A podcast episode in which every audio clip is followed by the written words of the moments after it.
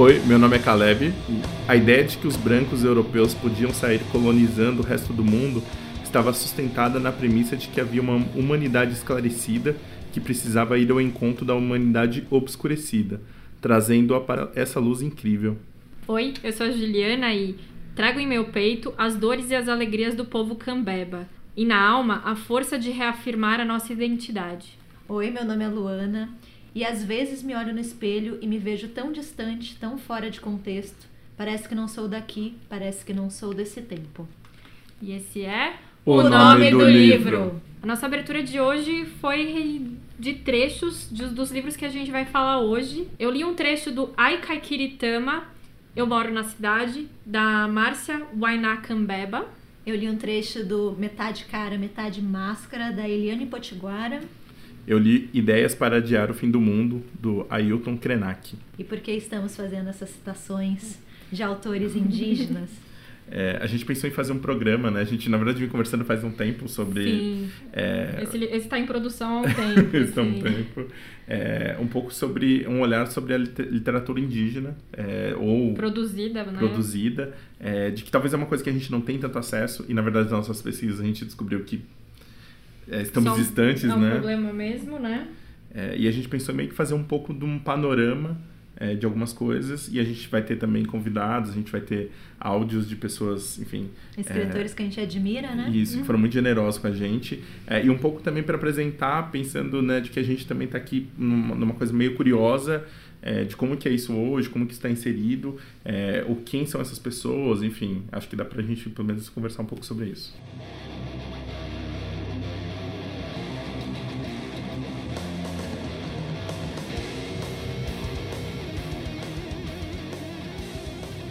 Bom, nós vamos começar o podcast falando sobre indianismo. Calma, Você não está na escola. Não, não, não desliguem esse podcast. A gente sabe que indianismo não tem patavinos a ver com literatura de autoria indígena. Sim. E a gente vai falar muito rapidinho sobre isso, mas a gente acha que é um bom ponto de partida, né, pra gente começar Exato. o debate. Porque por uma série de razões, a gente vai falar um pouquinho mais pra frente, a literatura de autoria indígena ela cresce no Brasil a partir da década de 80. Exato. Então é muito recente. Uhum. E aí uma pessoa talvez desavisada, talvez um pouco distraída, poderia se questionar, né? Mas como assim? Só tem índio na literatura a partir da década de 80. E aqui eu tô usando a palavra índio de propósito. É, Sim, né? É, a figura do índio foi retratada em muitos momentos da literatura. E a Iracema, né? E a né? Iracema, né? E a literatura colonial, Sim. né? A gente tem no, o, o ápice do indianismo, né? É o romantismo brasileiro. Existe um recorte desse Sim. movimento literário indianista. A gente tem autores muito famosos, Gonçalves de Magalhães, Gonçalves Dias, o próprio José de Alencar. O Zezinho. José de Alencar, que tem três romances indianistas, o Guarani, Iracema e o Birajara, que são três romances muito famosos. Então, como assim não tem índio, né? Primeiro que a gente não pode confundir tema com autoria. Exato. Né, e o primeiro coisas bem ponto- diferentes. E o segundo, que todos esses escritores, principalmente do romantismo brasileiro, eles não tinham exatamente ou principalmente o propósito de retratar essas populações indígenas ou dar voz a essas minorias. Essas eram questões que não estavam sendo discutidas naquele momento, né? Eles tinham um propósito principalmente nacionalista. Exato. O Brasil ele tinha se tornado independente de Portugal em 1822, então muito recentemente, e eles queriam criar esse, esse herói brasileiro, né, esse mito de origem. Eles queriam criar um passado do qual as pessoas pudessem se orgulhar. E como eles queriam se apartar da figura do português, então esse Gênese não podia ser português. Ele tinha que ser exatamente a antítese, né? Eles, vão- eles vão procurar essa Gênese num passado mais remoto. E aí o índio parece uma Sim. ótima opção, né? Mas não é qualquer índio, né? Tem a questão da, da filosofia por trás, né? A filosofia do iluminismo, né? Que tem a ideia do bom selvagem, né? Então o homem nasce nasce bom, assim, naturalmente bom e, a natu é, e é a, a sociedade que o corrompe. Então aquele ser que nasce ali em, em contato com a natureza, Ele é puro. ele né? é puro, ele é bom, ele, né, ele vai, vai, vai, vai. Esse é o herói, esse é o herói que a gente precisa. Eu acho que isso tem várias consequências, mas uma delas é justamente isso, a romantização da figura do índio, né? É, só, só lembrar que dentro dessa ideia do, do nacional, a figura do índio como construção, é, algumas dessas coisas que, que foram estabelecidas nessa época a gente vê ainda hoje, né? Muito. Assim, a gente vê, a, a gente tem a presença da, dessa, enfim, dessa construção de imagem, né, da, da meio que do, do quase uma idealização nacional, né, Uhum. de é, passado heróico, enfim, todas as outras coisas a gente vê hoje, né? Então, acho que talvez até a questão de lidar com o índio, que a gente, talvez na época, nessa época nunca aconteceu, no sentido de entender como parte importante, não somente é, alguém que não era, sei lá, civilizado, mas é, talvez se, se tivesse, a gente talvez não tivesse encarado de outra forma. Se não tivesse colocado somente nesse pedestal, sabe? Sim. Falando no sentido de aproximar, sabe? Tipo, não deixar essa coisa meio, meio mística quase, né? E acho Sim. que o indianismo tem... é, ele lidou com o índio dessa forma totalmente, né? é, sei lá, eu lembro, eu lembro de, da, de quando, quando, eu, quando eu li o... A, da Iracema mesmo, né? E todas essas, essas outras que eu sei que passam por fases, é, eles pareciam muito distantes, né? E até mesmo hoje, pensando na literatura, não, a, gente, a gente parece que não, eles não estão no mesmo lugar que a gente, né? Eu sei que não no mesmo lugar físico, mas o que eu digo é do tipo, olha, eu não penso neles, sabe, como, como uma coisa real. Não sei se tá meio... E que possa, pode ser contemporâneo a nós. Isso, né? exatamente. São Pode ser parte nossa. Exatamente, né? é, exatamente. É, eu acho que eles criam esse estereótipo né, do índio a partir de um olhar branco, colonialista, todas essas questões. E é muito difícil pra gente se livrar desse estereótipo, né? Sim. É, parece que, é, que, eles, que essas populações elas estão presas dentro dessa imagem Até criada hoje, há né? séculos atrás, exatamente. Dessa coisa da pureza e dessa coisa do. do da relação, né? Da relação deles com, com o homem branco e com a natureza. É tudo muito romantizado até hoje, né? E outro desses estereótipos é que é uma cultura única, né? Ah, Sim. sim. Então, e na verdade não, você tem uma multiplicidade de povos, de De culturas, de línguas. de línguas. Eu li, na verdade eu tô lendo o Ideias para Adiar o Fim do Mundo, do Ailton Krenak, e ele cita aqui que existem 250 etnias no Brasil que falam 150 línguas e dialetos diferentes. Cara, é muita coisa, né? Então, com certeza, isso é, Não, extrapola isso qualquer hoje, né? estereótipo. Isso, hoje, imagina, tipo, há Há mais tanto- tempo, né? muitos anos atrás. Cara, mas é muita coisa, né? É, é um mundo que a gente absolutamente desconhece, né? Ignora, né? Tem... Ignora, É, exatamente. só, né, eu sei que dentro, né, a gente a gente tentou pesquisar, a gente tentou, né, mas é que é isso, pra gente também é novidade, né, pelo menos pra mim, nesse contato, acho que tanto pra vocês, né, Uhum. quanto certeza. no sentido de, tipo, você tá descobrindo e você tá olhando pra isso, né, e acho que, sei lá, a gente não, não a gente tá falando da época do indianismo ainda, mas é, hoje em dia, né, enfim, é, como que tá sendo tratada essa questão ainda, né, hoje em dia... Uhum. Acho que é, é isso, né? O paralelo a gente consegue fazer. E eu acho que sempre é tempo da gente olhar para as coisas, mudar o nosso olhar, sabe? Acho que essa é uma questão importante. Sobre o Alencar especificamente, ele publica três livros indianistas. Ele publica o Guarani em 1857, o Iracema em 1865 e o Birajara em 1874. Então tem 17 anos Ah, aí de de diferença entre É o primeiro tempo, né? e o último romance. Mas é muito curioso porque assim, o, Guarani se passa no século 17, né? Trata sobre grandes senhores de terras. E ele vai tratar sobre a origem do povo brasileiro, mas a partir dos portugueses e das populações indígenas, né? Então a Ceci é uma portuguesa, o Peri é um índio. Uhum. E o, o, o- muito se fala sobre essa romantização do índio do Alencar, e de fato, ah, ele é retratado meio como um cavaleiro medieval e Sim. tudo isso. Mas o Peri, curiosamente, ele tem falhas muito profundas de caráter, assim. Ele abandona a família, a etnia dele, né? Tem uma hora que ele ataca um oponente lá pelas costas, então Sim. ele já não, já- ele não é essa figura perfeita, né? E aí, 17 anos depois, ele publica o Birajara. O Birajara, ele já não tem português na história. Se passa no interior do país. Assim, não dá pra saber se os portugueses já chegaram, se eles ainda não chegaram. Assim, eles simplesmente não estão no livro. Então, é como se ele abandonasse os portugueses e vai ser só... A nossa gênese é exclusivamente a população indígena, assim. E eles não têm falhas. Eles são personagens absolutamente Acima da moral, né? Então, Acima, eu, eu tive um professor na faculdade que ele fez várias analogias com as histórias de Ubirajara e as histórias bíblicas. Como se ele estivesse recontando pequenos episódios da Bíblia. Nossa. Só que na Bíblia eles saíam pior. Caramba. Eles tipo enganavam, Sim. traíam, e no Birajara não. não. Eles têm assim um caráter E assim. o sentido de honra, né? Muito forte, né? Até a questão do canibalismo, que no, no, no Guarani era algo ruim, Sim, né? Era sim. Que os associado aimorés, com né? Os aimorés. No, no Os Bira- selvagens, né? Era um ato de selvageria extrema. No Birajara ele justifica, e justifica bem, assim, como se fosse Ele algo- quase pede licença e fala, gente, vamos aqui, vamos falar sobre isso e. Então é interessante porque ele tem realmente essa mudança, assim, e ele se joga na cultura, ele se aprofunda muito. O Alencar é uma pessoa que estuda pra caramba. O Birajara, ele tem 66 notas de rodapé. É e são nota. notas longuíssimas, assim, ele vai falar muito sobre os costumes, as tradições. Então você vê ali que realmente tem Um esforço. um fascínio, um esforço pela, em retratar aquela cultura, né? Mas ainda assim, apesar de tudo, Sim. é um olhar Um branco olhar de Sim, fora, né? sim. colonizador sobre uma cultura que não lhe pertence, né? Então, existe um limite até onde você pode chegar, né? Eu sei que essas questões de lugar de fala, de representatividade, não existiam ainda na época Sim. do Alencar, pelo menos imagino eu. Acho que não vai existir por um tempo ainda nessa questão, né?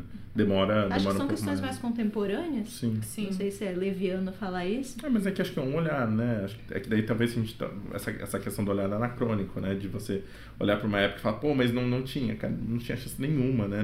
Dentro, dentro do que era feito, Uhum. É. não era permitido, né? Não tinha essa possibilidade, né? Sim. Por isso que é tão importante a questão da representatividade, né? De eles poderem contar suas próprias histórias. Eu acho que é você assumir o poder da narrativa, né?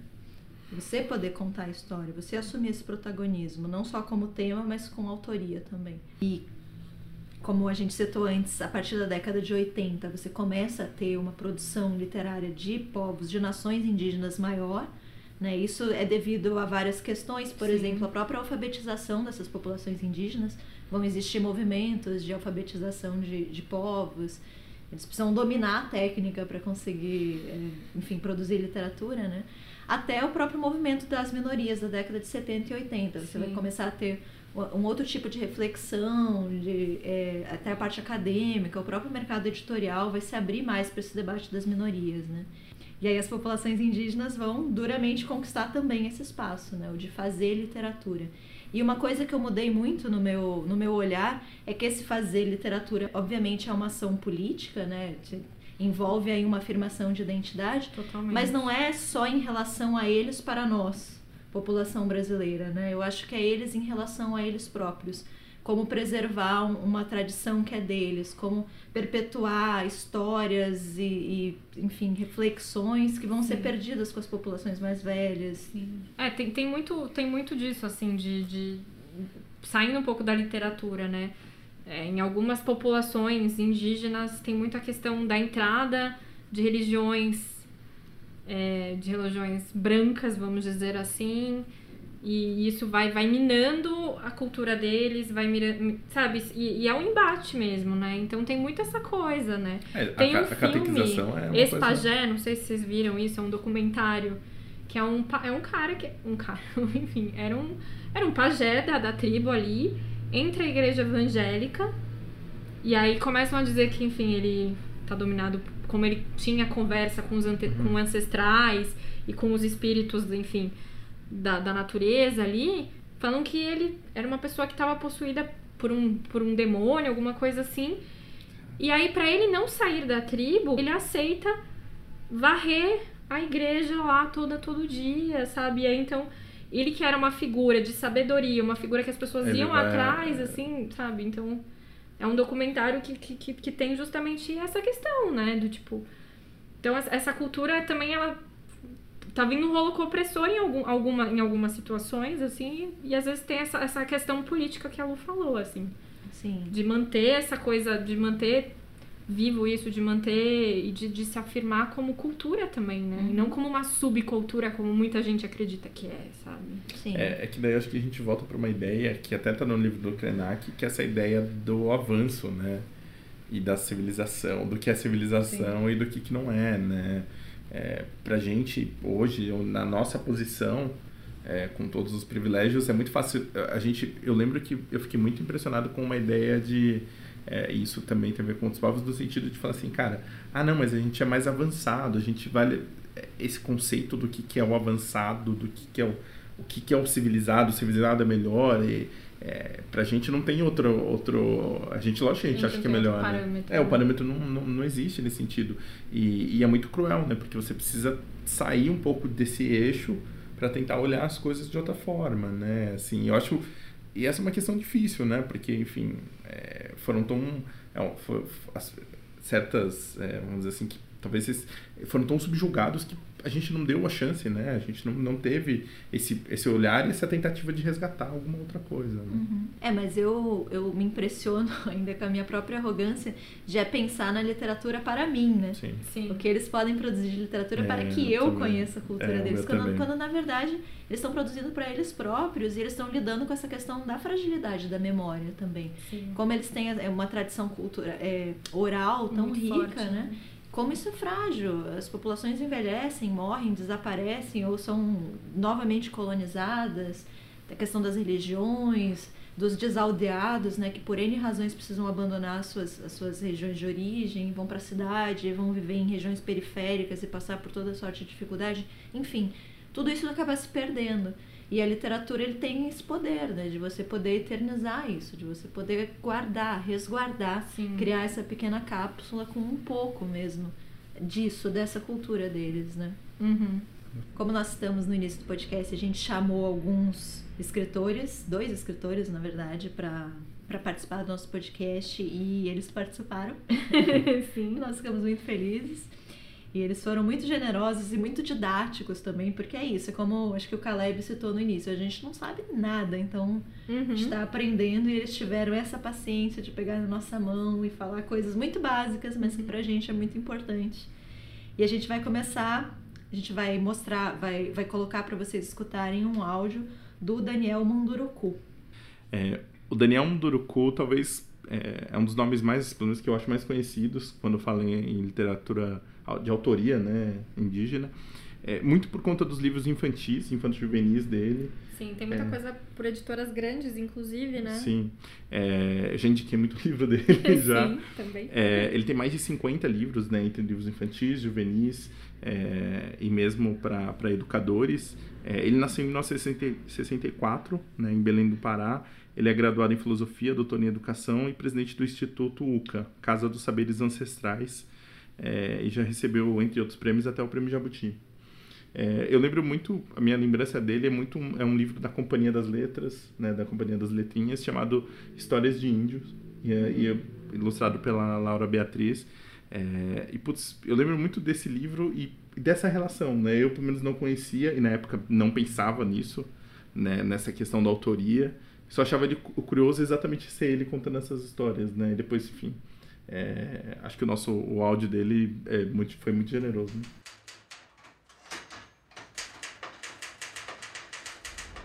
Olá, meus queridos amigos e amigas, prezada Luana.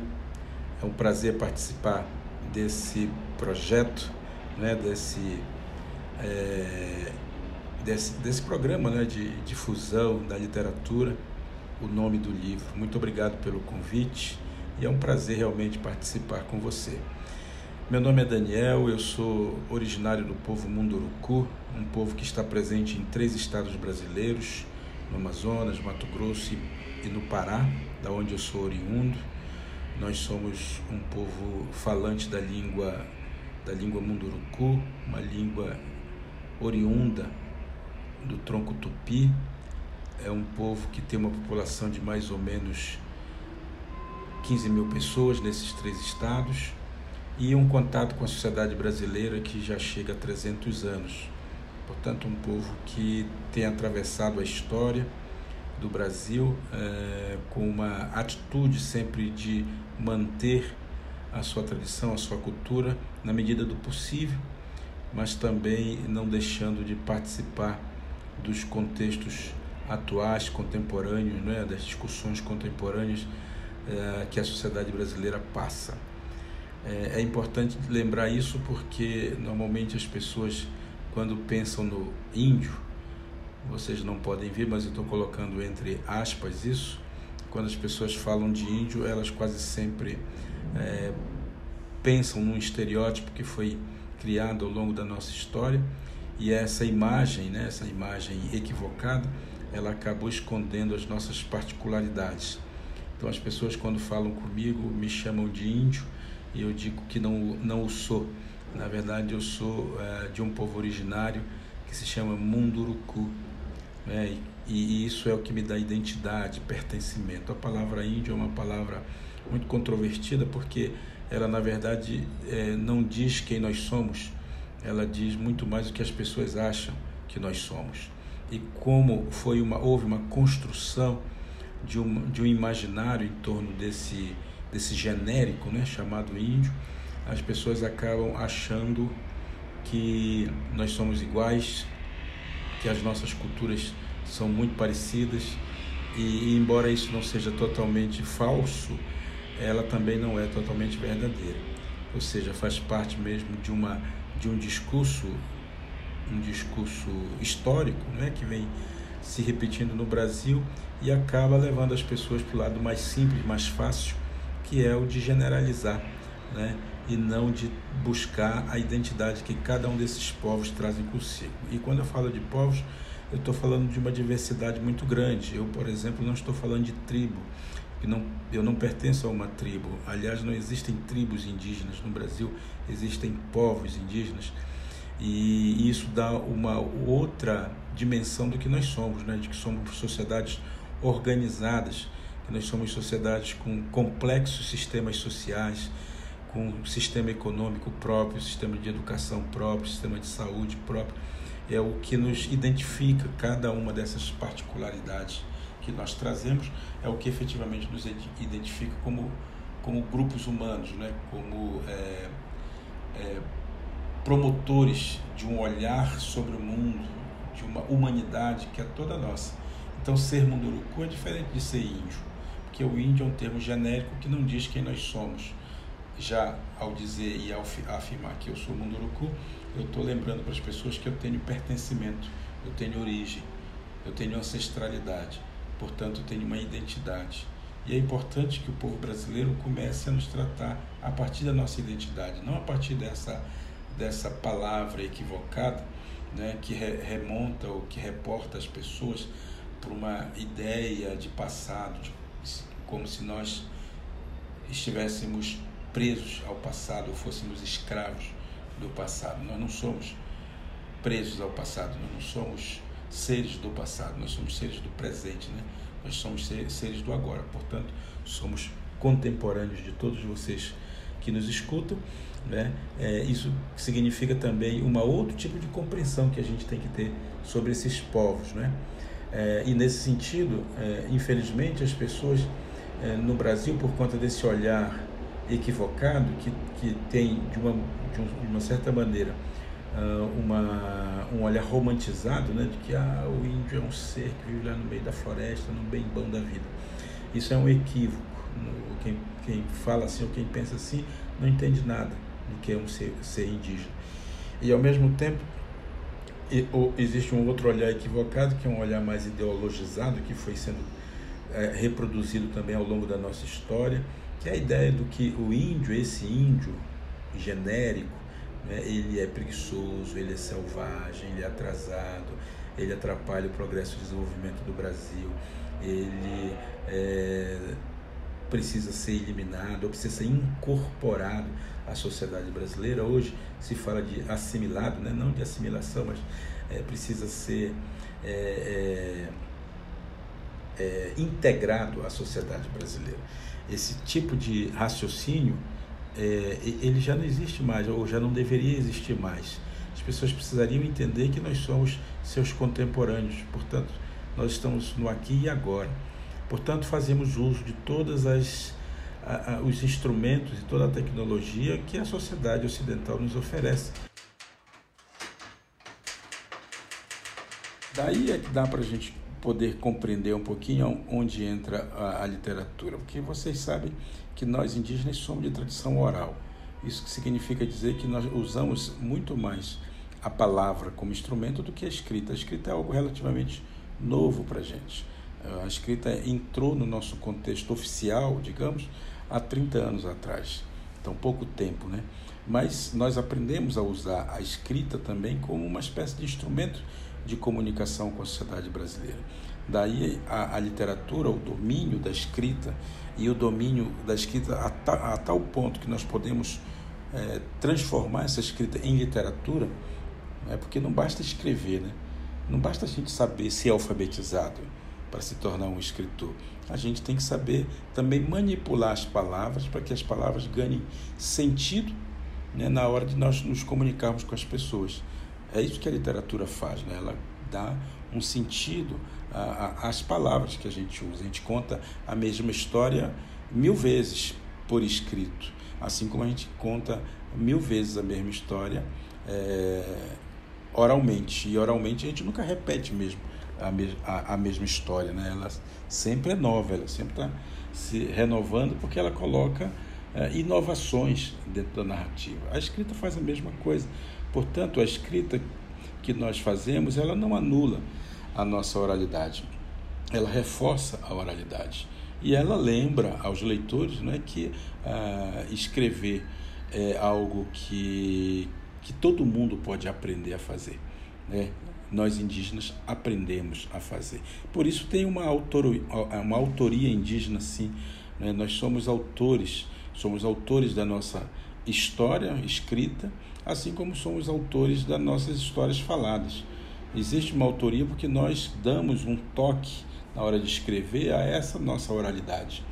E esse toque é o que nós chamamos de estilo literário, né? ele é dado por cada um desses autores indígenas da, da sua maneira, com a sua peculiaridade, tá certo? É, então existe o termo autoria, esse é um termo correto, nós somos autores sim. É, é importante também que a gente dê que essa literatura produzida no Brasil ela tenha mais visibilidade, claro, e muitos outros autores indígenas possam aparecer. É, e nós, inclusive, fazemos o possível para que isso aconteça, né? E que novos talentos literários indígenas apareçam, como tem aparecido ah, dentro, da, ah, dentro da plataforma digital. Né? Tem canais de indígenas é, no YouTube, tem blogs, né, tem rádios que são mantidas por indígenas, rádios online que são mantidas por indígenas.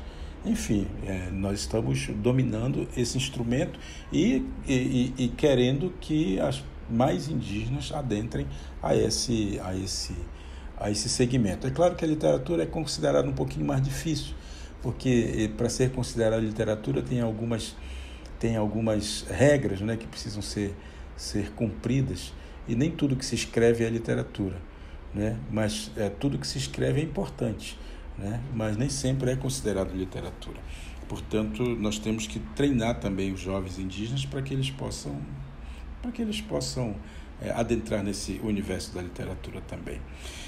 Vale a pena lembrar que a literatura teve um boom muito grande a partir de 1980 a partir de 2000 e 2008, quando é, o presidente Lula né, é, ele assinou o, o, a lei né, de, que obriga, é, a Lei 11.645, que obriga a presença, a, a, a, temática indígena na escola, em sala de aula, é, em todos os níveis de ensino. E isso gerou uma demanda, né, uma demanda de é, de formação de professores para trabalhar essa temática e com isso também aumentou a demanda mercadológica, né, aumentou a demanda editorial, né, porque o, o governo teve que comprar livros para fornecer para as crianças nas escolas e para fornecer para os professores para sua formação. Isso houve naturalmente um boom editorial grande e a lei ela ajudou a dar maior visibilidade aos, ao tema indígena. Né? E os professores tiveram que é, se adequar a isso, tiveram que aprender a lidar com essa temática de uma forma muito mais efetiva. Hoje em dia, é claro, muita coisa, um caminho tem que ser feito ainda muito grande, mas muita coisa tem sido é, apresentada e tem sido muito bom né? a gente perceber que no Brasil inteiro escolas particulares e públicas estão se esforçando o máximo para tirar um pouco essa visão equivocada que o Brasil é, aprendeu se acostumou né, a lidar dessa, desse índio genérico, que é, um, é uma invenção, né, é uma ficção é, bem brasileira. Ah, agora, é claro, e para isso tudo, olha, em, em 2008 foi feita a lei. Em 2018 fez 10 anos, portanto, né, que essa lei é, foi. E de lá para cá houve uma, uma, uma demanda muito grande no mercado editorial. É, e por isso também é importante a gente lembrar né, que quando a gente mexe com educação, e hoje nós estamos vivendo um momento muito complicado com relação a isso, quando se mexe com educação não se está mexendo com pessoas simplesmente, né? se está se mexendo com a formação das pessoas e o que está em torno dessa formação. Então, as escolas precisam de livros para poder educar. E esses livros, no caso das escolas públicas, eles são comprados, adquiridos pelo Estado brasileiro, pelo governo. O governo tem que ter uma, uma proposta, um projeto, né? e, e esse projeto tem a ver com justamente com a, a, a, a, a manutenção né, de um acervo bibliográfico para que as crianças e jovens possam ter acesso à leitura. Isso foi o que a lei trouxe, inclusive, né? A lei trouxe a possibilidade de a gente, de, de, de as escolas é, se equiparem com instrumentos, com livros né, de autoria indígena, para facilitar a leitura e, o, e os projetos pedagógicos dentro da escola. É, o mercado editorial, portanto, teve um boom muito grande a partir disso. Houve muitos editais que o governo fez e compras de livros que abarrotou, de uma certa maneira, as bibliotecas é, brasileiras como um todo. É, e é claro, e com isso o mercado foi atrás, né? o mercado editorial foi atrás de novos autores indígenas, isso fez crescer bastante né? o, o número de autores indígenas. Para vocês terem uma ideia, hoje nós somos algo em torno de 35 a 40 autores indígenas produzindo pelo Brasil todo, é, de vários povos, de várias culturas diferentes. São livros é, de vários é, de vários estilos literários, tem livro tem livro para criança, tem crônicas, tem contos, tem recontos, tem é, ficção, né? tem livros para jovens, é, romances, romances de aventura, enfim, tem um monte de coisa aí. Basta dar uma, uma clicada né? aí no Google, por exemplo, vocês vão encontrar, procurar literatura indígena, vocês vão encontrar muita coisa. Inclusive muita coisa sendo escrita sobre literatura indígena, porque isso também faz parte das pesquisas de, de universitários. É um, uma das pesquisas grandes que está acontecendo é justamente sobre a literatura indígena, tá certo? É, hoje em dia tem um pouco mais de dificuldade de publicar, claro, a, a crise está atingindo todo, todo mundo e principalmente esse mercado livreiro, né? Muitas livrarias fechando, portanto as editoras com, com prejuízos, né? Tendo que arcar com prejuízos é, o governo não está comprando livros, portanto, também o mercado não produz livros para isso. É, há uma dificuldade maior, mas é uma questão econômica. Imagino que pode ser, inclusive, uma questão passageira. Um dia desse, as coisas hão de melhorar. Ok, gente, eu não vou ficar falando demais, porque senão eu canso vocês. Mas para encerrar, eu queria, eu queria indicar um, um livro, uma leitura muito legal, que eu considero muito boa, de um autor indígena é, é, claro, vocês podem ter acesso aos meus 52 livros é, já publicados, né? Só basta dar um, uma gulgada, como se diz, no meu nome aí e, e, vai aparecer um monte de coisa que eu faço. Mas eu queria indicar, sobretudo, a leitura de um outro parente indígena, que é o Cristino Apixana. Eu queria indicar para vocês o livro A Boca da Noite, com ilustrações de Graça Lima, um livro que ganhou, é, que ganhou em 2017 quase todos os prêmios literários do Brasil. Vale a pena, é um livro para criança, né? mas com uma história muito graciosa e, que traz assim uma leitura diferente de realidade, né? É uma leitura diferente do, uh, do nosso pertencimento a esse lugar chamado Brasil.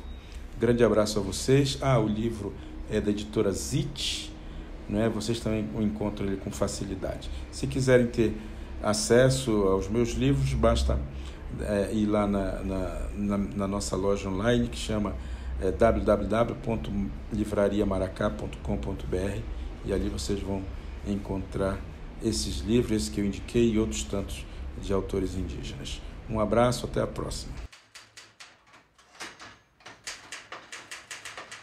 A lei que o Mundo Urucu é, se refere nesse, nesse áudio é a Lei 11.645, que é de 2008. É, eu repito, ela é de 2008. É, e ela estabelece as diretrizes e as bases da educação nacional para incluir no currículo oficial é, a obrigatoriedade da temática História e Cultura Afro-Brasileira e Indígena. E eu repito, 2008. e aí eu digo isso, o Caleb comentou quando apresentou o Munduruku, da, que ele vendeu muito e eu também vendi. Eu, eu trabalhei no setor infantil da livraria. E, e tinha, tava, isso foi em 2009.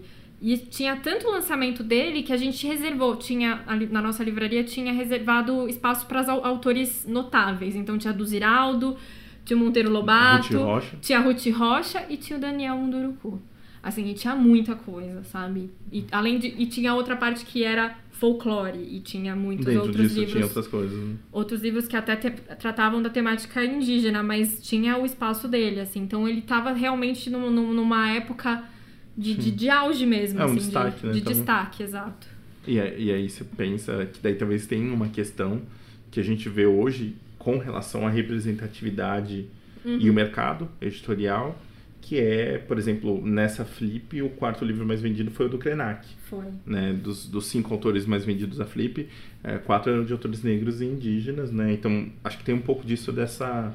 é, de você olhar para uma questão que está sendo abordada, né? E você lucrar, de certa forma, com isso, né? Meio... Não estamos no capitalismo. Sim, mas é que daí você nota isso, que disso, esse reflexo de 2008 era exatamente dos programas educacionais, né? Que eram que rendiam muito dinheiro para as editoras, né? É, o próprio governo comprava exatamente, muitos livros, é, né? exatamente isso. Assim, muita editora é, grande, enfim, é, investiu nisso pensando, não, não tem nenhum problema, gente. Não tô, Uhum. tô criticando, mas é que é curioso, né? Acaba sendo um reflexo, é, um movimento, um tipo de movimento que acontece, e aí existe uma outra crítica de como que esses livros é, vão ser abordados, abordados, enfim, é. nas escolas, preparação, assim, mas lógico, existe, mas é, é curioso como um movimento, é, de certa forma, começa e começa a puxar outras coisas e acaba sendo importante, né? Então, é, a gente fica muitas vezes numa situação de, ah, não dá para fazer nada, mas Tem que começar por algum lugar assim, e, enfim.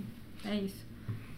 Não, só, ia só, só comentar ainda do áudio do, do Daniel, é, essa questão quando ele se refere ao índio, né? Eu fiquei, quando eu vi o áudio, eu fiquei putz, pensando muito nisso, assim, né? Tipo, de como a gente enquadra tudo dentro de, de um só, e são mais de 200, né? A gente, ela falou o dado, assim, sabe? São mais, quantas, quantos, quantas é, Etnias, etnias, assim, muitos sabe? É, e como isso, pra mim, foi uma questão que eu fiquei meio pensando, assim, lógico, outras coisas que ele fala, mas é, eu fiquei meio com isso, assim, sabe? De, pô, É, é muito simples pra gente reduzir, né? é, e aí você Tipo, fala, o índio. E aí o índio é aquela figura, Sim. né? Feita mármore ali, não vai mudar muita coisa, né? Isso é Sim. muito. Pra, pra, pra, pra gente é muito fácil de fazer. sim, na verdade, a ideia é tentar abrir essa cabeça e tal, né? é difícil, né? Mas assim, é isso, né? É, até acho que talvez é uma questão aqui do nosso podcast, assim, a, a dinâmica, a nossa dinâmica de gravação e de, é, enfim, como a gente vê os programas, é, ela tá dentro muito dessa dinâmica nossa, né? Então nem sempre a gente, quando tá falando de um assunto, a gente vai conseguir trazer pessoas nisso, mas por isso a nossa preocupação com os áudios de, dessas pessoas também estarem presentes, né? De que, é, enfim, a gente está ainda vendo como que fazer outros programas diferentes, mas por isso que é importante de trazer essa voz, sabe? Tipo, de alguém que você fala uma coisa que você tá, meio que a sua vida toda você tá lidando com isso de uma forma, e a pessoa fala, ó, mas tem isso. E, e muda, né? Eu Hum, acho sim. isso importante. É, sobre, sobre o Daniel, eu fiquei imensamente feliz quando ele respondeu meu e-mail. Sim. quando ele mandou os áudios, eu saí literalmente saltitando pelo meu trabalho lá. Eu fiquei empolgadíssima mesmo. E pra mim, assim, às vezes é uma palavra, é uma coisa que fala e que abre um pouco mais a nossa cabeça, né? Pra mim, essa questão da integração fez muito. foi muito forte, assim. De como as populações indígenas não querem se integrar à, à população brasileira. Eles são uma população eles próprios, eles têm um sistema complexo, têm a sua própria língua, a sua própria cultura. Então eles querem que, se- que seus espaços sejam respeitados e não que eles sejam reduzir, né? é, Reduzir, e né? nem ser absorvidos pela nossa pela nossa sociedade, né? Então essa questão do respeito mesmo, né? de você entender que existe um sistema complexo ali, tão complexo quanto o seu, e que na verdade eles não têm que vir até nós, eles têm que ter o seu espaço, né? Uhum, Sim. totalmente. Bom, uma segunda autora que a gente se apaixonou aqui foi a Eliane Potiguara. Eu cheguei a escrever para a Eliane um e-mail pedindo para ela participar do podcast e ela respondeu e foi muito simpática, mas ela disse que estava num período extremamente atribulado da vida, que ela não estava dando conta, pediu um milhão de desculpas e acabou não mandando um áudio pra gente. Mas eu li o livro dela e foi muito bom, assim, eu quero comentar sobre o livro. Mas antes, rapidamente, sobre a Eliana, ela nasceu em 1950, no Rio de Janeiro, em uma família desaldeada muito pobre. Estudou, se tornou professora primária. Na década de 70, engajou-se na defesa da causa indígena. E, dentre muitas realizações, ela fundou o grupo Mulher Educação Indígena, o GRUMIN. Viajou pelo mundo para participar de fóruns internacionais em defesa dos direitos dos indígenas e das mulheres. E sempre lutou, né? é, por uma série de aprovações de leis, inclusive de declaração dos direitos dos povos, dos povos indígenas. E, enfim, ela tem uma trajetória muito bonita. E ela escreveu o livro Metade Cara, Metade Máscara, que foi até uma indicação de uma amiga nossa, Sim, a Nath. a Nath do canal Redemu- Redemunhando. Beijo, Nath. Beijo, Nath. O Metade Cara, Metade Máscara é um livro híbrido, ele tem uma narrativa épica ali no meio, ele tem poesias, ele tem uma série de ensaios, principalmente relatos biográficos. Ela vai citar no livro vários episódios de violência, desde o passado, né, os massacres que ocorreram, a, a escravidão dos povos indígenas, enfim, episódios de suicídio em massa, né? E ela cita esses suicídios como atos de resistência, o que é muito Caramba. forte de você pensar, né? Sim. Eh, As populações indígenas que não querem ah, ser Ceder, né? escravizados, ceder, então, enfim, ficou E tem a questão do desaldeado que você comentou, né? Eu acho que é bem importante, né? Você na, tava... na literatura dela, né? É, e aí ela traz essa violência para os dias de hoje, né? Que parece que a, a, a violência contra as populações indígenas é algo do passado, do, de quando os portugueses chegaram, qualquer coisa desse tipo. Ela continua sendo praticada. É só ver o que tá acontecendo agora com o nosso Ministério do Meio Ambiente, né? Sim. As madeireiras querendo avançar nos territórios, e é isso. É assim que funciona. Que, que, que é uma das formas que surgem po- populações desaldeadas, né? Você chega lá no- com uma madeireira, com, com garimpo e, e- e- e expulsa não de uma forma simpática, muito pelo contrário, né? É, que na existem bala. outras formas, né? Isso, né? E a gente, a gente tá dentro, né, de, de, um, de um governo que, que tá permitindo isso, né? Na época da, da- da- do governo militar, da ditadura, você tinha a FUNAI submetida ao Ministério da Agricultura, sabe? Uma- Umas ideias loucas, então Sim, que não faz sentido nenhum, né? É um, é um puta retrocesso, né? E aí, como exemplo dessa violência contra as populações indígenas, a Eliane conta a história da própria família dela. O bisavô potiguara, né? Ela é da etnia potiguara, era, era da Paraíba. E ele é morto, tipo, cruelmente lá por um proprietário de terras. Tinha uma série de plantações lá de algodão, eles queriam a terra dos indígenas. E aí ele é morto para dar o exemplo, sabe? Tipo, uma cena extremamente brutal. E aí a viúva desse, desse bisavô e as três filhas fogem da Paraíba. Uma dessas filhas tem 12 anos e foi estuprada e tá grávida de um desses proprietários de terra, de um desses homens lá da região. E elas fogem sem nada e vão, vão acabar no Rio de Janeiro, vão viver na rua. Enfim, vão ter as maiores dificuldades do mundo até elas conseguirem se estabelecer num bairro muito pobre. E é ali que a Eliane vai crescer, né? E ela conta que ela cresce numa casa que ela quase não sai, porque a avó dela, que teve esse episódio de violência sexual, ela tem muito medo que a, a neta passe por isso. Por isso também. Então ela super protege de todas as formas. Então deixa ela o tempo todo em casa, tem medo que ela saia, leva pra escola, busca da escola. E mas ao mesmo tempo ela tá sempre contando essas histórias, né, da terra que eles deixaram pra trás, da Paraíba, Do que foi da, já, né? da aldeia. E ela cresce muito com essa ideia, né? E aí ela, enfim, vai estudar, vai se tornar professora e vai voltar para essa terra dos seus ancestrais, né? Ela tem esse trabalho de resgate, de retomada da memória, assim, é emocionante, é um livro que mexe muito com a gente, assim, e ela vai falar sobre muito sobre essa figura da mulher, como esses episódios de violência, eles parecem sempre mui- muito mais brutais, né, para as mulheres. Primeiro porque elas estão fadadas a ficar sozinhas, Né? Os homens, eles ou vão morrer nesses confrontos Uhum. por terra, confrontos com a polícia, enfim, ou vão fugir simplesmente. E elas vão ficar sozinhas para criar esses filhos. E como elas estão muito mais suscetíveis a violências sexuais, tráfico de mulheres, ela vai falar sobre tráfico de mulheres, e, pra prostitu- desde para prostituição até para servir em casas de família. Temos casos no governo, inclusive. É, a gente volta para essa ideia da catequização, né? Enfim, da Não, e de você querer né? ter uma, uma- Não sei nem como falar isso, mas uma pessoa na sua casa, um empregado o tempo inteiro, né? Essa coisa Sim, antiquíssima de. Essa relação já é uma relação complicada, né? Enfim, que talvez a gente não, não conseguiu lidar ainda e É que é isso, escrava, né? Uma né? outra, Não, é. tem, não, é, não tem outro nome, né? E ela fala também sobre a questão do orgulho. Essas populações indígenas, elas passam por tantas dificuldades. Nas aldeias é muito complicado, elas têm o tempo todo que lidar é, desde perigos reais e imediatos, pessoas querendo invadir as terras, até o medo de que isso aconteça. Eles, têm, eles vivem o tempo todo com essa pressão, com, Uhum. com essa, com essa. Paranoia não é a palavra, mas com esse medo mesmo de que algo Constante, né? aconteça. Sim. Então, e quando eles vão para cidades, quando eles são obrigados a deixar os seus lugares de origem, eles acabam indo para cidades para viver em, em- em situações paupérrimas, né? Então, como que populações que estão com problemas muito imediatos de sobrevivência, eles podem ter orgulho da sua etnia, ou resgatar o seu passado, ou sei lá, estudar para conseguir preservar a memória. E aí ela vai falar sobre o número de indígenas que se suicidam, que caem no O alcoolismo. alcoolismo é muito É, comum, tem muito né? É um E é muito brutal, assim. Ah, um uma coisa que a FUNAI lida muito é justamente com o problema de, de alcoolismo, né? E Não. da saúde indígena também, né? Das Sim. populações, porque é outro, é outro contexto, né? E é um problema de autoestima terrível, assim.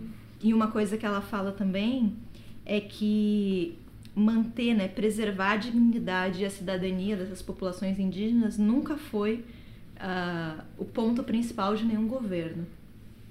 Né? Caramba, Você que- tem os melhores governos ainda não colocam isso como uma prioridade. De longe, Pesado, né? né? E a gente está falando de preservação de direitos muito básicos né, É. dessas populações. Então, quando você vai ler essas histórias, é impossível você não Fica chocado, né? você não se perturbar assim profundamente. É, é tudo muito triste, é tudo muito cruel e muito absurdo que a gente não não saiba, eu pelo menos não saiba que tudo isso está acontecendo, sabe? Então, Nos dias de hoje, né? Realmente como... É isso, né? Acho que talvez a gente lida como se fosse uma questão do passado, né? É, totalmente, assim. E, e não consegue imaginar que na verdade é isso, né? O ato de, de existir, né? Existir já é uma resistência, né? Já Porque... é to- totalmente, totalmente. sim. É, só uma coisa, é, a notícia do dia 23 do 7, o novo presidente da FUNAI é um delegado da Polícia Federal chamado Marcelo Augusto Xavier e ele tem a simpatia da Frente Parlamentar Agropecuária, né? É, enfim, o antecessor dele saiu exatamente por conta né, de, de, de, enfim, de resistência, né? É, e, e a gente estava falando, né? A FUNAI é, agora é vinculada ao Ministério da Justiça. Nossa, Antiga, é, no começo do ano, um dos, dos, do- das promessas, né, era de que não ia ter mais remarcação, né, do, do, do governo do é, e, e, o, e, o, e a FUNAI tinha sido transferida para o Ministério da Mulher, da, da Família e dos Direitos Humanos, né, que era o da Damares. Exatamente ela que tem uma que tem uma filha. uma histórico. filha, um histórico bizarro, né? Então só para, né, acho que o momento é esse, né, o, o quanto é, é difícil. É, e o quanto essa resistência ganha outra. Quer dizer, ganha outra não, ganha mais importância ainda, né? De, de, de, ter, de ter essas vozes. Né? Então acho que a, a próxima pessoa que, que, que a gente falou, ela fala muito sobre esses encontros e desse, essa, o intercâmbio entre os autores e, e de tentar se, se fazer ouvir, né? A próxima autora, então, é a Márcia Waina Cambeba, né? Ela também nos gentilmente encontramos com ela na Flip, conversamos com ela foi uma simpatia. E depois ela mandou os áudios pra gente, a gente agradece demais a participação dela. Ela mandou de um aeroporto. Sim! Ela transferiu. Porque a Márcia viaja, viaja muito fazendo, fazendo esses encontros de intercâmbio que a gente tava Acho que ela falando tava agora. no Rio, né? É, Ela ela tava no no Rio. Rio fazendo, fazendo algumas os ciclos de palestra, falando sobre os livros dela, falando sobre. É, eu lembro que ela falou que ia estar num Sesc, dois Sescs no Rio, e depois ia viajar pra, pra voltar, acho pra... Sim, pro, pro, pro Pará, né? Onde ela vive.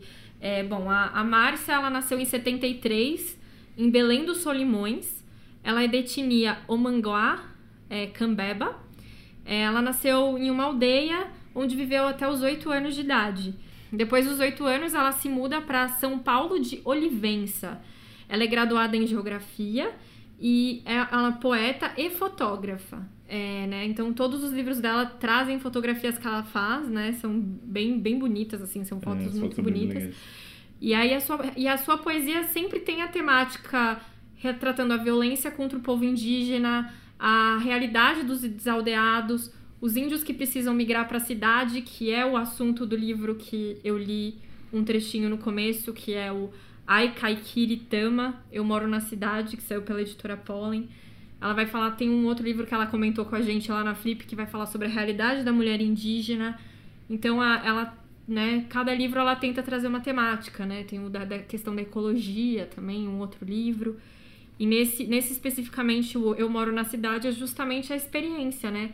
De como é sair do, do, do da sua aldeia e como é ter essa relação mesmo, né?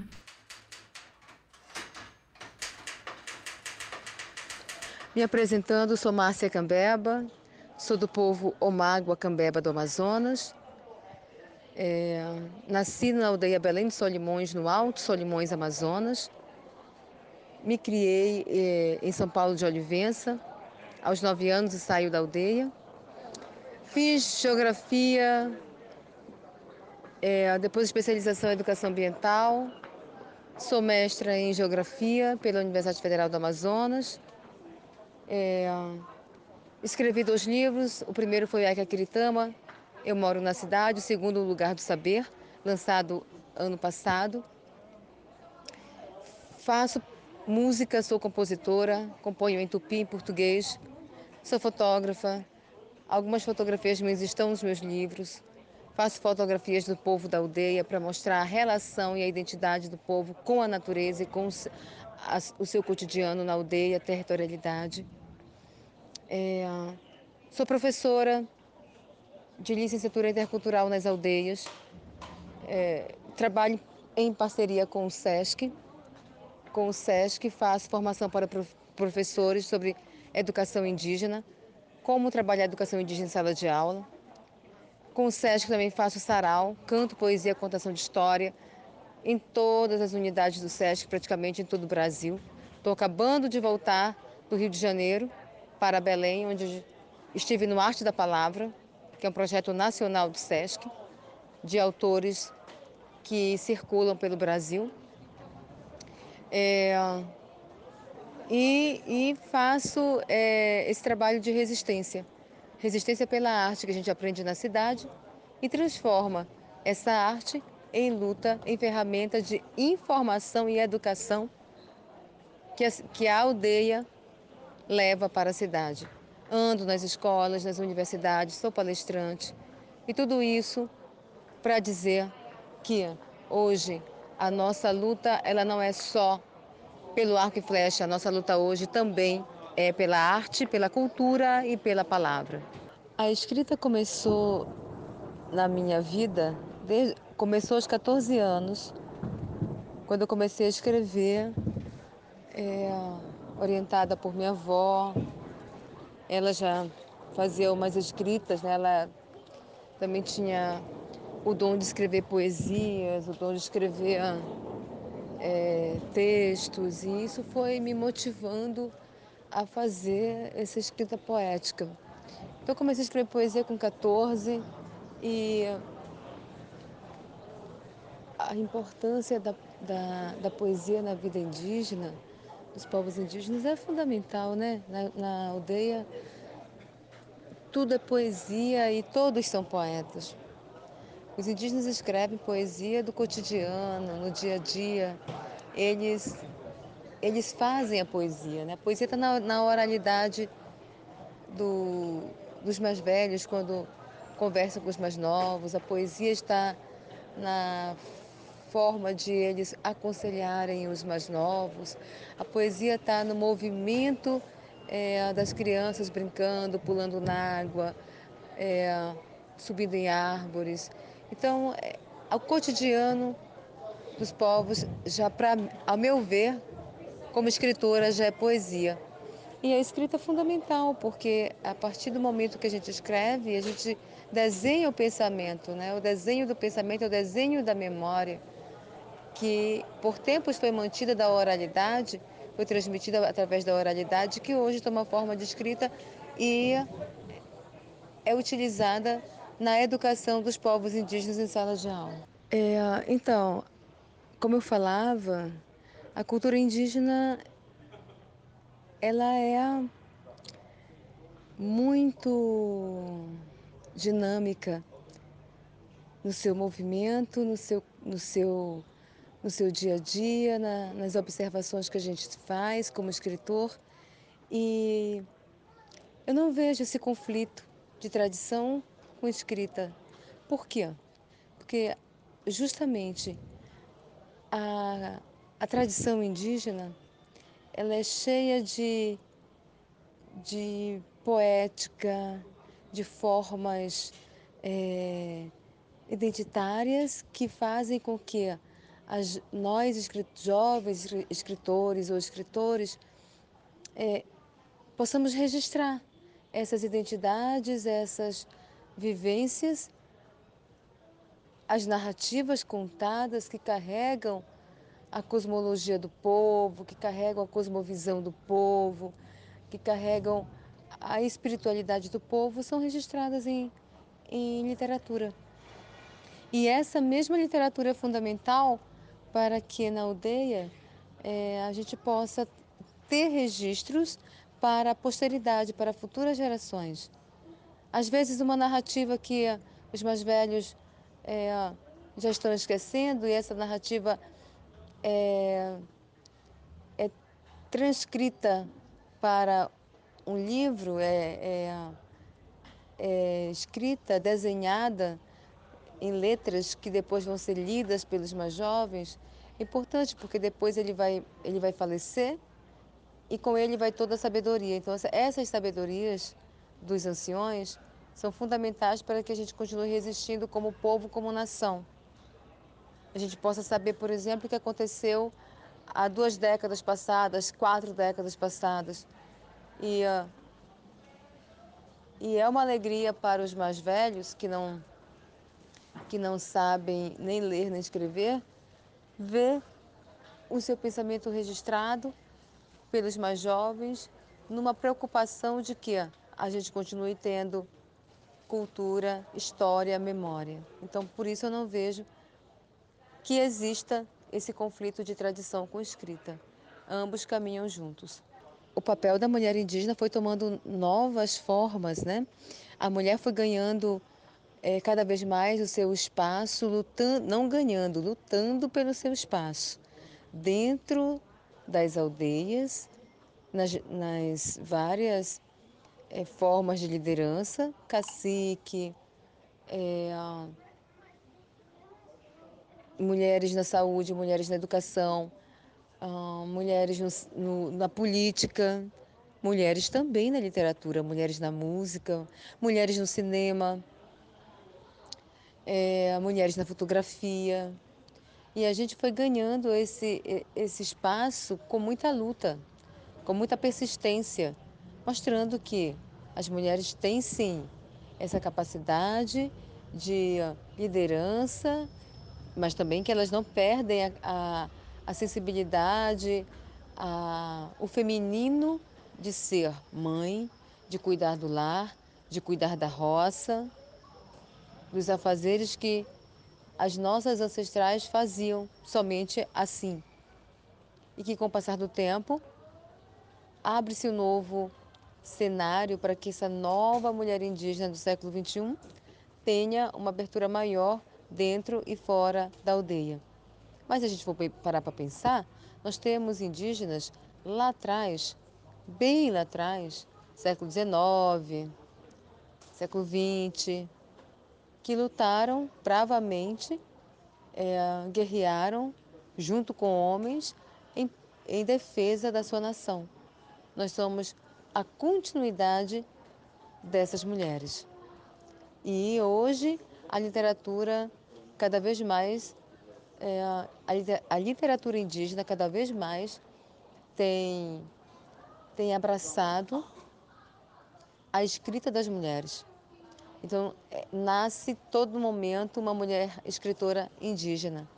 E isso é importante, isso é fundamental para que a gente possa estar sabendo onde nós estamos, como nós estamos, a que povo pertencemos, qual a identidade que afirmamos e o que nós queremos com isso. A nossa luta também hoje é pela escrita. A nossa flecha hoje é a, é a caneta, é o papel. Porque com ele fazemos resistência e fazemos educação. As editoras elas estão tendo um olhar mais é, voltado para a escrita indígena, mas ainda temos muitos escritores indígenas que estão com suas produções e não, e não publicam porque não tem a, a, a condição financeira para isso, né? Nós temos muitos indígenas, indígenas escrevendo. É, quando se pensa em editora, eu penso que as pequenas editoras são as que mais abrem esse espaço para a literatura indígena. Quando não, nós nos tornamos escritores independentes. Pagamos a nossa produção e assim a gente tem a nossa literatura é, divulgada nas aldeias e por onde nós passamos, né? Eu, aconteceu isso comigo, o Aikakiritama, a primeira versão dele, é, eu mesma paguei e a segunda versão que a gente está vendendo é feita pela Pollen, Pollen Editora. É, mas você não vai encontrar meu livro, por exemplo, nas grandes editoras, né? Como Saraiva e outras editoras aí. Me perguntam, ah, eu encontro seu livro na Saraiva? Na Saraiva, não. Eu encontro seu livro na Fala Outra Editora, né? Também não. E onde eu encontro? Faço, encontro na editora tal, ou, na, ou na, nas, nas, pequenas é, livrarias, que, onde a gente deixa, ou, a gente, ou o autor deixa o livro, ou a editora faz parceria com essa livraria.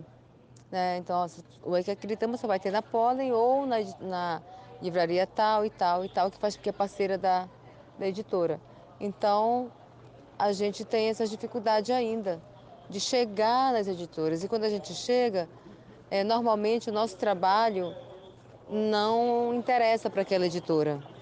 Aconteceu comigo algo parecido com uma editora. É, uma amiga minha muito famosa indicou meu livro. Olha, indico a Márcia Cambeba, que tem um material assim. Aí eu mandei. Eu tenho contos, eu escrevo contos, né? Eu mandei uns, uns contos e mandei um livro de poesia para ver qual que serviria. A, a, editora me manda, é, grande, é uma grande editora que eu estou falando. A editora me manda a seguinte mensagem que minha, eles não se interessam por ficção, somente por textos, outro, outros textos que não ficção. E, eu, e o que é cosmovisão para o meu povo, o que é cosmologia para o meu povo é ficção para a editora. Né? Então, o entendimento de visões de mundo é diferente. Eu acho que isso também é um dos entraves para as grandes editoras publicarem material indígena. Né? Então, essa editora, é, quem me indicou foi a Márcia Tiburi, que é minha grande amiga, uma grande escritora que vende muito seus livros. E, e nos serviu. a editora que ela indicou, que é justamente a editora que publica ela, disse que eu, escrevo ficção. Não, eu não escrevo ficção. Quem me dera escrever ficção também, né? Gostaria muito. Quem sabe? Quem sabe também no, no, no caminho pela ficção também. É, mas eu estava mandando um material de memória. Eu trabalho com memória, então. Hum, Falar do Boto para mim não é ficção, falar da Matinta para mim não é ficção.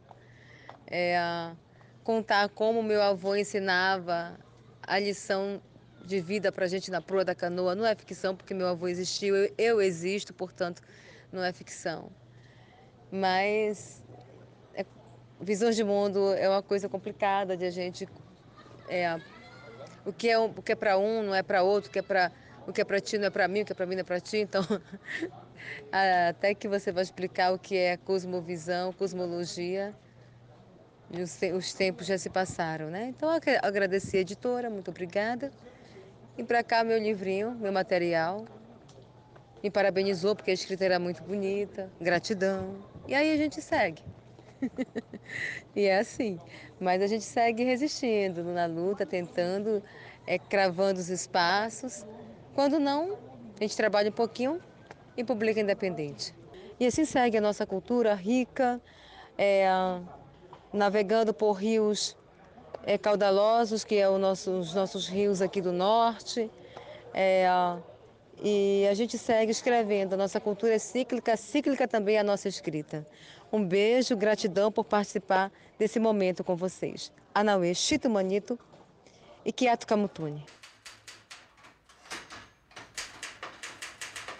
Kamutuni. Chamou a atenção a história que ela conta, né, desse livro recusado, da cosmovisão, né, que a, o, a, a editora tratar como ficção e na verdade ela está dizendo essa é a cosmovisão, essa é a visão do meu povo. É a filosofia mesmo. E a filosofia, exato. E eu acho isso muito interessante, porque era uma coisa que a gente estava comentando aqui antes do, do podcast, que tem um, um pouco de fundo didático nesses livros, né? Uhum. Todos eles. Uhum. Isso não é um demérito, mas é eles apresentando muito essa, essa, essa a cultura deles e de uma forma muito simples, né? De, de uma forma totalmente tranquila, assim, não, não é nada difícil de entender. Mas aí, daí, assim, aí fica aquela pergunta, mas eles só produzem isso? Ou tem outro tipo de produção? Que a gente não, que não tá chegando em nós, né? Exato, e aí mas, talvez mas... tenha uma resposta aqui, né, nesse áudio. Assim. Mas será que não tem também uma, uma, uma, expectativa por parte, sei lá, pensando da editora do tipo, olha, Sim. ela espera exatamente esse tipo de produto, né? Não, é, então é, eu acho que, que tem, eu, eu, acho que é justamente essa demanda que, é justamente essa demanda da, da, da editora, assim. Entendi. É essa coisa de trazer essa coisa diferente mas também não muito, sabe? Tipo, Diferente, ser... mais explicado, né? Tipo, é, talvez uma coisa mais palpável, sabe? E aí, às vezes tem, tem autores, de, é, autores indígenas fazendo experimentações louquíssimas e a gente ainda não, não chegou neles, assim, sabe? Uhum. Porque eles ainda querem, a editora, eu acho que. É, a, a, pensando em qualquer outra, outra outros, outros grupos, assim, né? Na, as mulheres, no caso né? Então ela sempre escreve os livros publicados sempre antes, né? No começo eram aqueles livros quadradinhos, sem grandes experimentações e tal. E aí depois que entra uma coisa um pouco mais, assim. Então é, é tem assim, engatinhar, assim. Sim, e eu penso muito na questão da visibilidade também dessas produções, né? Porque, como ela falou, a produção geralmente ainda é numa editora pequena ou autopublicação. O próprio livro da Eliane Potiguara... Sim. É do grupo do É do grupo dela é do, que você do próprio grupo. É do Grumin, né? Que é, a, que é a associação que ela faz parte. E não é um livro fácil de achar, tá? Lembro que a Nath me recomendou esse livro. Assim, também não é difícil. Hoje dá, né? Hoje, Hoje dá, dá né? com a internet. Eu escrevi pra autora, pedi o livro, ela me mandou e acabou, sabe? Tipo, uhum. tudo certo mas, não é como comprar numa Amazon, né? Eu não, não entrei na Amazon, selecionei o livro, coloquei no carrinho e um dia depois estava Ou entrou numa livraria e ele estava lá na vitrine. Ele né? não, não são livros tão acessíveis como de outras literaturas.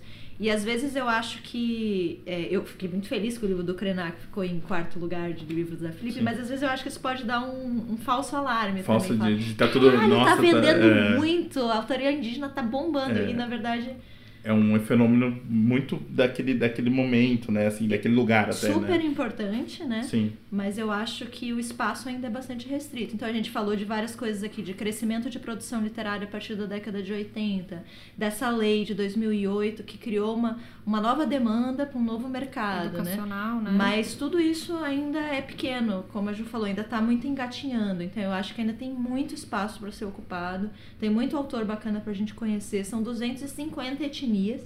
Uhum. Então, são, é, é, muita cultura, é muita língua nova para a gente ter contato.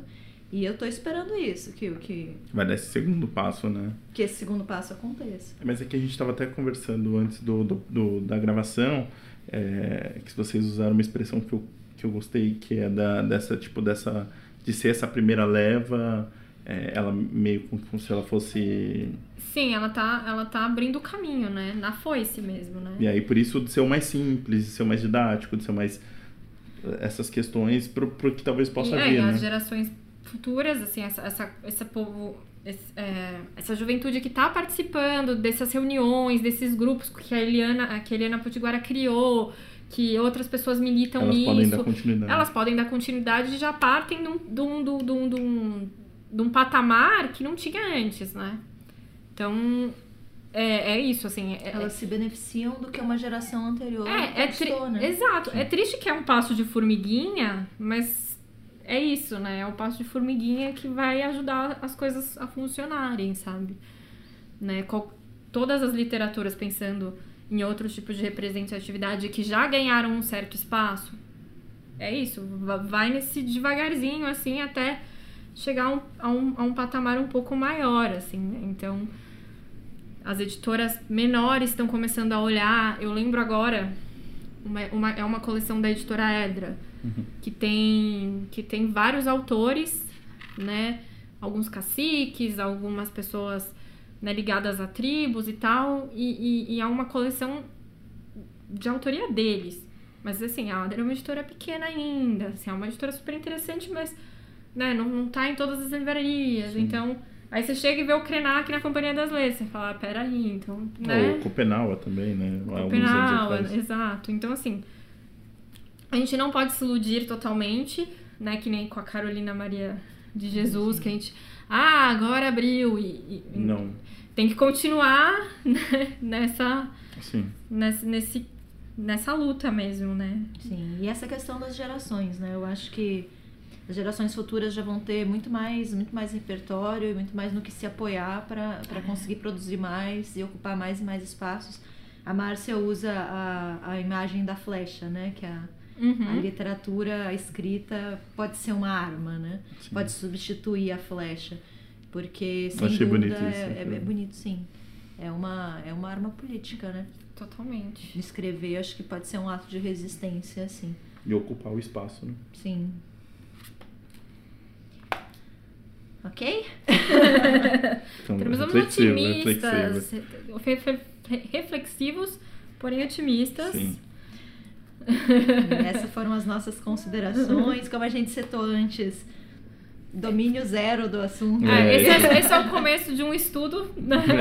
basicamente. É um né? ponto de partida de verdade, assim, a gente leu bastante, procurou autores, mas com certeza a gente está muito longe ainda. Não, de- e, e deixou pra fora muita gente que às vezes a gente ainda não conhece, então isso, é a parte 1, talvez, de uma série, sei lá. Não, e se vocês conhecerem e quiserem compartilhar alguma coisa com a gente, é, no Instagram, arroba o nome do livro, podcast. É, para se quiser escrever né, um e-mail pra gente, o nome do livro podcast arroba gmail.com. É, agora a gente tem um Twitter também. Temos um Twitter, O nome do livro pode. No Twitter a gente vai começar ainda, no Instagram a gente tá mais. Já tá com os dois pés, É, né? mas só, só pra entender, gente, o, o Instagram é a- o nome do livro podcast e o Twitter, como tem um limite ali de tamanho, é o nome do livro pod.